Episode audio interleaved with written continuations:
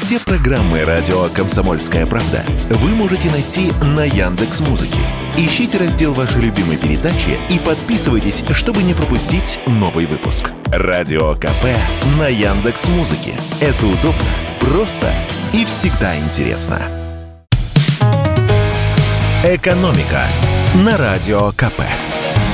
Здравствуйте, дорогие слушатели радио «Комсомольская правда». В эфире наш ежедневный обзор самых важных и интересных новостей из мира экономики.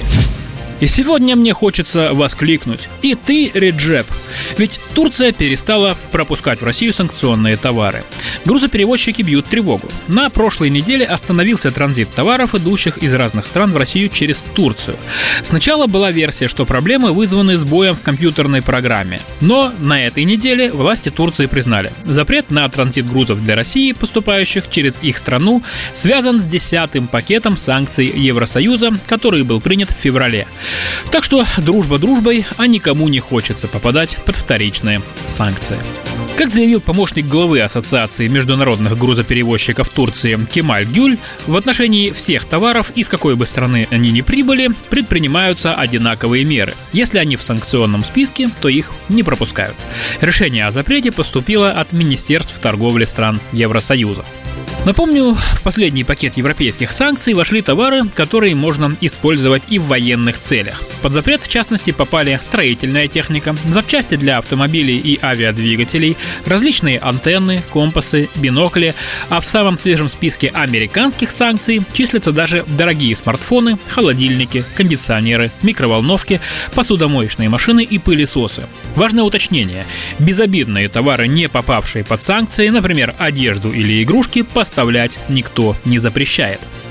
Видимо, Турция приняла решение, ну так считают некоторые эксперты, под давлением США. Перед саммитом министров иностранных дел Большой Двадцатки американский госсекретарь Энтони Блинкен посетил страны Центральной Азии как раз с целью заблокировать поток подсанкционных товаров.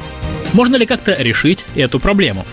Как пояснил нам исполнительный директор Ассоциации компаний интернет-торговли Артем Соколов, пути решения этой проблемы всегда есть, но не стоит говорить о них публично. Потому что как только наша пресса сообщает о найденных путях обхода, то The Guardian, Financial Times или еще какое-то западное издание это тут же перепечатывает, а соответствующие службы в западных странах видят это и начинают искать, как бы перекрыть нам и эти торговые пути.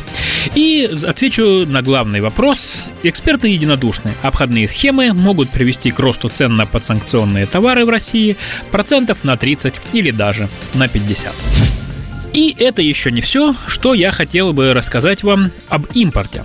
Пока продавцы и производители автомобилей задирают цены, продажи машин с пробегом процветают – по итогам двух месяцев 2023 года поменяли хозяев более 804 тысяч бэушных автомобилей. Это на 12,5% больше, чем за аналогичный период прошлого года. Такую информацию сообщает агентство «Автостат». Примерно три четверти из этих машин иномарки, а именно около 600 тысяч автомобилей. Причем за первые два месяца года в страну было ввезено 66 600 поддержанных легковушек, то есть чуть больше 10% от всех продаваемых иномарок. Но впечатляет динамика. Это почти в три раза больше, чем в январе-феврале прошлого года. Безоговорочным лидером по поставкам таких машин стала Япония. Оттуда к нам приехало больше половины поддержанных иномарок. На втором и третьем местах Армения и Белоруссия.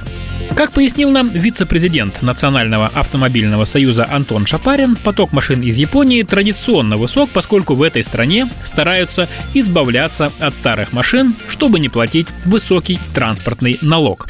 А в прошлом году еще и японская иена падала к доллару, а рубль, наоборот, рос. Поэтому покупка японского автомобиля была исключительно выгодным занятием.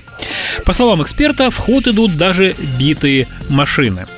Их за небольшие деньги покупают на японских аукционах, а потом восстанавливают. Во Владивостоке вокруг этого даже сложилась целая индустрия. По данным агентства «Автостат», средняя цена, по которой владельцы, перекупщики и автосалоны предлагают машины с пробегом, составила 1 миллион 362 тысячи рублей. Это почти на 300 тысяч рублей больше, чем год назад.